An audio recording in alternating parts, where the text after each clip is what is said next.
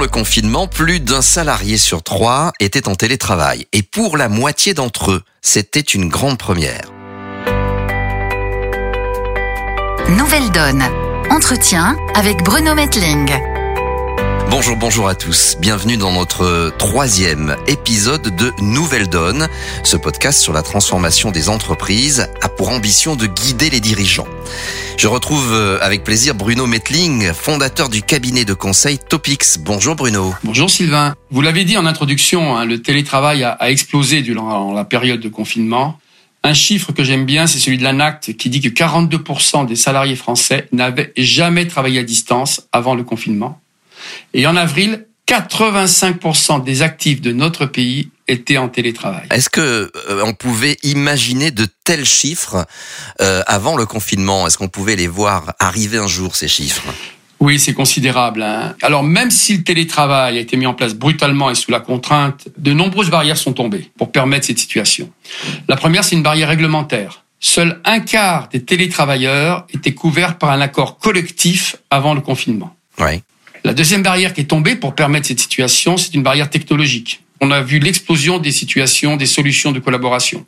MicroTeams, début mars, c'était 44 millions d'utilisateurs quotidiens. En avril, on est passé à 75 millions. Google Meet, la solution de visio de Google, 10 millions d'utilisateurs au quotidien. En avril, plus de 300 millions.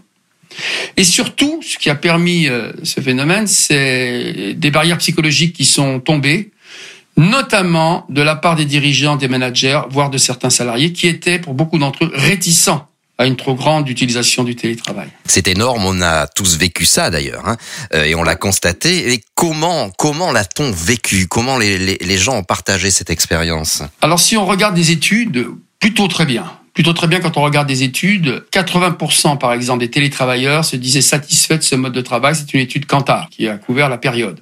88% disaient souhaiter euh, poursuivre cette situation après le déconfinement.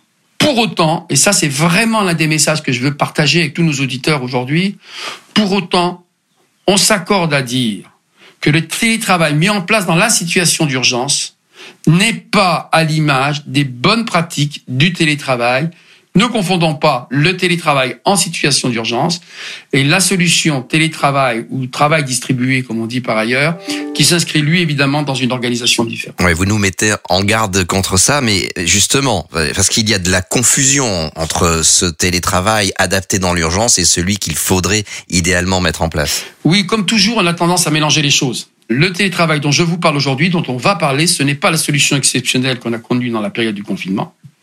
Ce n'est pas non plus, j'insiste, le full remote hein, qu'on voit qui est annoncé par certains et qui repose lui sur des enjeux forts, notamment financiers, où on basculerait systématiquement tous en télétravail et de manière permanente. Alors Bruno, revenons si vous voulez bien sur les principes de fond. Si je comprends bien sur l'adoption du télétravail, on peut quand même dire que la contrainte Covid, crise Covid, a accéléré les usages. Mais si on prend un peu de recul, comment les parties prenantes avancent sur ce nouvel enjeu de la société? Bah, le télétravail a toujours été un sujet, un grand sujet de débat. Hein. Dans mon parcours de dirigeant, de DRH de grands groupes, il y a toujours eu des débats assez passionnés euh, autour du télétravail. Aujourd'hui, les syndicats demandent, de mon point de vue, à raison, une nouvelle négociation interprofessionnelle. Et le MEDEF, d'ailleurs, alors qu'il n'y a plus de grandes négociations interprofessionnelles depuis un moment, le MEDEF, à ce stade, s'est déclaré ouvert à une discussion, pas forcément évidemment une négociation.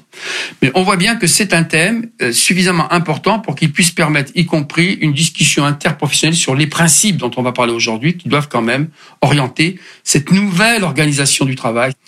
Donc, du côté des salariés, on l'a vu, le télétravail est mais, je le redis, une forme de vigilance s'impose toutefois. Quand j'ai fait le rapport sur euh, travail et numérique que j'avais remis euh, à la ministre du Travail, j'avais pointé le télétravail comme une des grandes conséquences de la transformation numérique du travail, c'était il y a quatre ans, à condition de savoir en pointer avec la même exigence les opportunités qui sont réelles et les risques. Aujourd'hui, avec le recul et les retours d'expérience, on commence à voir que, par exemple, s'agissant des opportunités, le télétravail est perçu comme une amélioration de la productivité, une amélioration de la qualité du travail, donc des réticences de fonds qui étaient présentes chez les employeurs ont commencé à s'estomper. Il y a plusieurs explications hein, derrière le fait que télétravail et productivité riment positivement là où tout le monde pensait que télétravail égale baisse de la productivité. Le fait que qualité du travail et télétravail riment positivement est également quelque chose qui est en train de s'installer. C'était pas le cas encore une fois euh, avant la crise. Il y a plusieurs explications à ça. La première explication que tout le monde retient dans les enquêtes qui ont été réalisées, c'est la diminution des interruptions pendant le travail à domicile alors que sur son plateau, sur son bureau, les collègues, la hiérarchie, etc., peuvent évidemment euh, conduire à des interruptions fréquentes qui empêchent la réalisation d'un travail de qualité quand la concentration est la clé euh, de la réalisation de ce travail.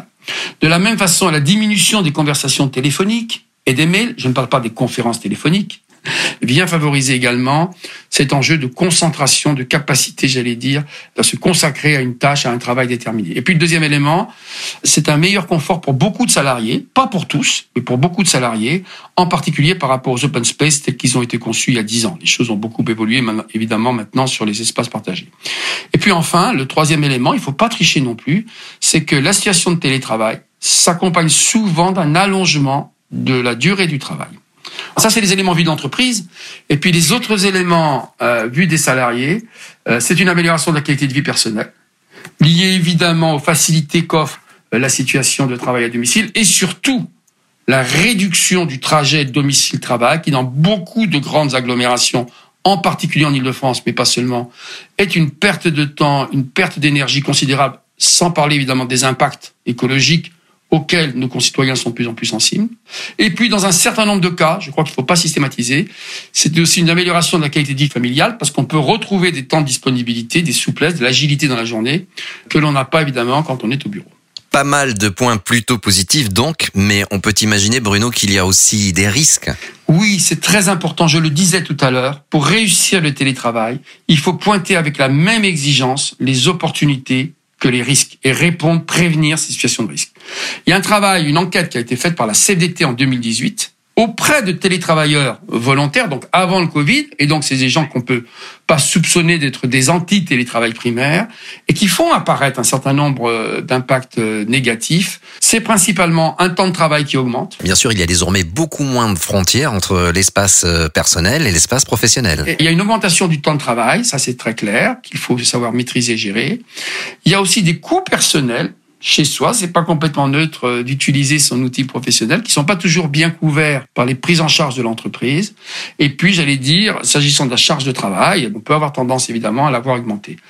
Alors, évidemment, ces effets négatifs du télétravail, il faut le dire, ils sont d'autant plus ressentis que le nombre de jours de télétravail est élevé. À cause du confinement, bien sûr. Et quel serait alors, est-ce qu'on peut imaginer, est-ce qu'on peut se projeter, quel serait le, le juste nombre de jours, le bon nombre de jours de télétravail pour maintenir euh, cet équilibre? Alors cette question intéressante, elle est clé. Aujourd'hui, on observe, c'est une espèce de consensus qui est en train de s'établir, que la borne de deux jours par semaine, euh, qui était déjà ce qui se dégageait hein, depuis un moment dans les retours d'expérience sur le télétravail, est aussi la norme plébiscitée par les salariés. Plus globalement, quand on observe la situation, en réalité, c'est pas une norme de deux jours par semaine qu'il faudrait généraliser à l'ensemble. Ça n'a pas de sens. Ce qu'il faut évidemment, c'est une norme qui permet d'intégrer des situations de contraintes éventuelles liées à la vie familiale, aux conditions logistiques, aux conditions caractéristiques du logement, mais aussi en fonction du métier que l'on exerce. Tous les métiers n'ont pas la même exposition au télétravail. Quand on a un métier qui suppose avant tout de la concentration ou des temps de concentration personnels, le télétravail peut apparaître très adapté. Quand à l'inverse, c'est des métiers d'innovation, de créativité qui se font en équipe, on voit bien que le télétravail rencontre rapidement des limites par rapport à ce qu'on doit réaliser. Donc il y a une dimension personnelle et c'est pourquoi il faut sans doute fixer des repères collectifs dans les entreprises. Et le deux jours par semaine apparaît de ce point de vue comme une borne vers laquelle beaucoup convergent, mais je maintiens que c'est bien activité par activité, en fonction aussi des caractéristiques de chacun, qu'il faut définir ce quantum de télétravail. Alors Bruno, vous avez vous-même énormément réfléchi à la question et depuis longtemps, vous le disiez tout à l'heure, c'est pas nouveau cette réflexion sur le télétravail, même si elle a été précipitée par la crise. D'autres réfléchissent aussi. Est-ce qu'on pourrait aujourd'hui euh, se dire, par exemple, euh, qu'on imagine euh, une sorte de manifeste du télétravail épanoui? Oui, et, encore une fois, euh, j'ai été dirigeant d'entreprise, j'accompagne l'entreprise aujourd'hui, mais j'ai toujours accordé une grande importance au travail qui peut être réalisé par les partenaires sociaux, par les organisations syndicales en la matière. Et donc, plutôt que de vous pondre le, le, manifeste de Bruno Metling, j'adhère assez, assez volontiers à, à, ce qui ressort en particulier euh, des préconisations du rapport Aubergo euh, de la CFDT dont je parlais tout à l'heure. Euh, il y a quand même un certain nombre de faisceaux de règles qu'il faut avoir en tête et qui sont évidemment la clé pour avoir des bonnes conditions et réussir le télétravail.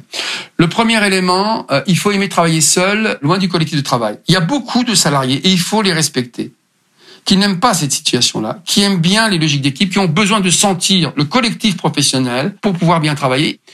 Le deuxième élément, euh, c'est l'autonomie. C'est la capacité, effectivement, l'aptitude à l'autonomie professionnelle, mais aussi dans la gestion du temps et l'autonomie technique. Si au moindre problème on est bloqué, évidemment, c'est pas sans conséquence.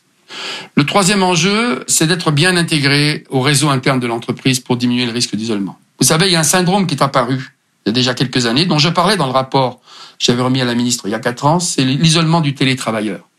Il peut se produire des, phénomènes très pernicieux où un salarié en télétravail j'allais dire, attend frénétiquement l'appel de son manager qui, comme on est en télétravail au domicile, hésite à appeler. Et puis, quand je parle de réseau professionnel interne de l'entreprise dans lequel il faut être bien intégré, je pense à ces nouveaux collaborateurs mettre, euh, en dehors des périodes de confinement, mettre des nouveaux collaborateurs dans la phase de découverte d'entreprise en télétravail de manière massive n'est pas une bonne idée. Il faut qu'ils découvrent cette entreprise dans ses caractéristiques. Et puis, je vous rappelle également que euh, l'entreprise, c'est toute une série de contacts informels, de réseaux informels, d'informations informelles. Il y a des enquêtes qui montrent que 55% de l'information utile à un manager s'obtient de manière informelle à la machine à café pour résumer les choses. Donc on voit bien que c'est un vrai enjeu que de mettre en situation de télétravail des salariés qui sont bien intégrés dans les réseaux euh, professionnels. Encore une fois, on l'a dit, le temps partiel, ça peut certainement pas être du télétravail à temps complet. Ça, pour moi, c'est quelque chose qu'il faut absolument euh, proscrire par rapport au risque d'isolement et aux risques psychosociaux associés. Il faut être évidemment dans des situations familiales et de logements télétravail compatibles, comme on dit. Un autre élément important, c'est que de fait, le télétravail, ne trichons pas, s'accompagne souvent d'une augmentation du temps de travail. Et en fait, il y a une espèce de paradoxe, parce que ceux qui réussissent bien le télétravail reconnaissent à la fois plus de temps de travail et plus de qualité de vie. Et donc, il faut assumer ce paradoxe. Justement, Bruno, est-ce que vous pensez que ces modalités personnelles du télétravail doivent être écrites avec l'entreprise? Oui, c'est-à-dire que je crois qu'il faut formaliser les choses un minimum. Bien sûr, il y a souvent des accords d'entreprise et des chartes d'entreprise, ou des chartes d'entreprise quand il n'y a pas d'accord qui doivent présider. Mais je pense que d'une manière plus précise, entre le manager et le télétravailleur, il faut formaliser les conditions de mise en place du télétravail pour adresser ces sujets-là, éviter les excès et les abus dans un sens ou dans l'autre, et surtout, j'allais dire, convenir ensemble par rapport aux caractéristiques du télétravailleur que le manager connaît bien, convenir ensemble, j'allais dire, d'un certain nombre d'éléments, de précautions ou d'enjeux euh, de la réussite de ce télétravail. Et c'est donc nécessairement un rapport de confiance en fait. Oui, le télétravail suppose la confiance. Et c'est un point euh, très important. Vous savez, encore une fois, euh, il y a la confiance, il y a le degré d'autonomie dont on a parlé, y compris du métier et de la fonction. Et voilà, donc il y a toute une série de bons principes, de règles qui renvoient évidemment à ce que vous avez appelé au début de cet échange le manifeste du bon télétravail. Oui, il faut y travailler entreprise par entreprise, métier par métier, collaborateur par collaborateur. Et Bruno, alors justement, si on revient à ce rapport à l'entreprise, est-ce qu'un employeur aujourd'hui, c'est une question très très concrète hein, qui me vient à l'esprit, est-ce que un employeur peut contraindre un collaborateur à renoncer au télétravail et à venir travailler in situ physiquement dans l'entreprise aujourd'hui? Oui, d'un point de vue juridique, c'est sans ambiguïté. Hein. Le travail sur un lieu déterminé, en l'occurrence l'entreprise, est une des grandes obligations constitutives du contrat de travail. Quand vous regardez un contrat de travail, il y a quatre mentions obligatoires, dont le lieu de travail. Donc il n'y a pas d'ambiguïté sur le fait que ça fait partie, j'allais dire, euh, du cœur du contrat de travail dans sa formulation juridique. Mais il y a la juridique et puis il y a la réalité des faits. Aujourd'hui, plus que jamais, les employeurs doivent être à l'écoute des collaborateurs. Et il y a des contraintes familiales très fortes, il y a des problèmes de santé qui peuvent expliquer aujourd'hui que c'est compliqué de revenir en situation de travail. Et donc, moi, j'appelle évidemment à la bienveillance dans une période comme celle-ci. Euh, Bruno, je vous propose maintenant de partager un petit peu sur les, les bonnes pratiques. Au-delà du télétravail, on sent bien que la période et les aspirations des travailleurs amène les entreprises à évoluer, bien sûr. Oui, c'est ça qui est important. Beaucoup d'entreprises aujourd'hui limitent leur réflexion au déploiement du télétravail. Je pense que c'est une erreur. Avec les grèves de la fin de l'année dernière, on avait déjà vu s'amorcer un mouvement de fond. En réalité, il faut développer une nouvelle forme d'organisation et de fonctionnement de nos entreprises. C'est ça qui est posé et que la crise, évidemment, a révélé. On veut une entreprise plus agile, plus souple, plus résiliente, qui sort du cycle traditionnel des conditions d'organisation du travail, tous les collaborateurs sur un lieu déterminé, pendant une période déterminée, sous l'autorité d'un chef déterminé. Donc on va vers euh, une nouvelle organisation du travail qui va avoir coexister différentes formes au sein d'une même entreprise. Il faut se réinventer. Et donc, pour moi, le travail demain, c'est pas le télétravail ou au siège de l'entreprise. Pour moi, le télétravail demain, c'est une forme d'organisation du télétravail dans laquelle on peut être évidemment tour à tour sur le site, chez soi, sur des espaces de coworking, chez les clients, etc. Et dans cette organisation différente du travail, évidemment, il va falloir apprendre à travailler en mode distribué. Et ça, évidemment, c'est une nouvelle forme de travail qui implique de la résilience, de l'agilité de la part de l'entreprise, parce que ces changements, qui sont inéluctables et qui sont source d'agilité et d'efficacité très grande, ces changements ne sont pas neutres, notamment en termes de management et de gestion du temps de travail. Bruno, soyons concrets pour les dirigeants, pour les managers qui nous écoutent. Euh, quel est le premier pas à faire? Moi, je maintiens que c'est redonner le sens du travail en réengageant les collaborateurs. Ça peut sembler pas très concret, mais c'est quand même ça la réalité. La question qui est posée, c'est par exemple, dans les jours qui viennent, comment refonder une unité du corps social, du collectif professionnel, alors qu'on n'aura pas vécu la même histoire durant le confinement? Certains auront été sur site, d'autres en chômage, d'autres en home office. Ils n'auront pas vécu le même stress au travail, la même situation de confinement télétravail. Et donc, le lien au travail et à l'entreprise n'est peut-être plus le même avant qu'aujourd'hui. Et donc, c'est pour ça que moi, l'invitation que je fais aux dirigeants, c'est que quand ils ont pris conscience qu'on ne peut pas revenir à la situation antérieure, qu'il faut tirer les enseignements, c'est évidemment repenser un projet d'entreprise pour réunir les collaborateurs durablement à distance, ceux qui sont sur le lieu de travail, peu importe, pour réussir les objectifs stratégiques à partir de cette nouvelle organisation. Donc oui, pour moi, il faut inscrire cette démarche d'évolution du travail dans un projet d'entreprise, ce qui suppose évidemment concertation, négociation, écoute, co-construction et surtout d'embarquer la ligne managériale. C'est un vrai chantier de transformation à mettre en œuvre. Oui, il y a un effort euh, considérable à mener. Vous savez, euh, un gros effort de, un gros chantier de conduite du changement, comme disent les spécialistes euh, RH, et, et je crois que c'est très juste. Les enquêtes sur le confinement montrent que les collaborateurs ont réussi des choses incroyables. Les entreprises ont réussi des choses incroyables, faire basculer 80% d'un corps professionnel du jour au lendemain en télétravail, et ça a tenu. Les guides des bonnes pratiques du télétravail fleurissent aujourd'hui. Donc voilà, le message sur le télétravail, il faut créer très vite un modèle vertueux, mais qui s'inscrit dans une vision plus globale de la transformation du travail et qui permet c'est important de le dire aux chefs d'entreprise qui nous écoutent, de concilier performance économique et qualité de vie au travail. Vous évoquez un, un système vertueux, Bruno, mais à, à quoi pensez-vous vraiment? Bah, Je pense par exemple à l'enjeu du management. Pour réussir ça, il faut vraiment que le management s'adapte pour coordonner ces nouvelles formes de travail. Je pense au socle technologique qu'il faut sécuriser. Euh, il y a des investissements qu'il faut prioriser. Il y a des outils, des usages qu'il faut développer rapidement pour permettre aux différentes formes de travail euh, de se réaliser d'être efficaces. Il y a des startups qui ont développé des produits formidables. Par exemple, celui qui permet chaque matin des collaborateurs pour euh, de se déclarer en situation de télétravail ou en situation sur site, de donner cette information au manager, d'organiser le cas échéant un échange entre eux sur la pertinence de la situation, et puis ensuite, la même application permet de réserver son espace de travail pour pouvoir gérer efficacement l'espace, y compris dans cette période qu'on vit. Donc, c'est des choses très concrètes qui doivent se Pour rendre tout ça possible, évidemment, il faut aussi revisiter le cadre juridique, les accords existants sur le télétravail, parfois sur le temps de travail, mais aussi, j'insiste, j'en ai été un des pères fondateurs, vous savez, le droit à la déconnexion, qui figurait dans le rapport que j'avais remis à la ministre et qui a inspiré la loi sur le, droit à la déconnexion. C'est pour moi des points très importants. L'équilibre vie privée, vie pro, le droit à la déconnexion, évidemment, et la négociation qui doit l'entourer, remonte en haut de la pile des enjeux pour réussir le télétravail. Un vaste sujet. Le mot de la fin, Bruno, puisque l'heure est venue de, de nous quitter. Euh, je suis dirigeant, je vous écoute. Quelle posture je, je peux prendre dès aujourd'hui? Pour orchestrer une nouvelle forme de travail, euh, il faut que nous dirigeants soient vraiment voilà, matures et convaincus de leurs bénéfices. Là, il faut pas foncer dans des logiques moutonnières qui nous verraient plaquer un télétravail euh, artificiellement construit, trop rapidement construit, bâclé, et qui aurait dans la durée des conséquences négatives. L'environnement aussi s'est invité. On ne peut plus produire demain comme on produisait hier. C'est évidemment aussi un des enjeux dont on parle.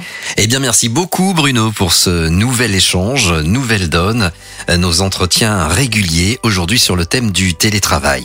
Dans le prochain épisode, si vous en êtes d'accord, nous parlerons d'un acteur clé dans les entreprises. Il s'agit du manager. Le rôle du manager, ce qui change pour lui, ce qu'en attendent les salariés, et également comment les dirigeants, comment les DRH peuvent peuvent-ils accompagner les managers dans un quotidien très dense. Encore un sujet passionnant pour lequel nous vous donnons un très prochain rendez-vous.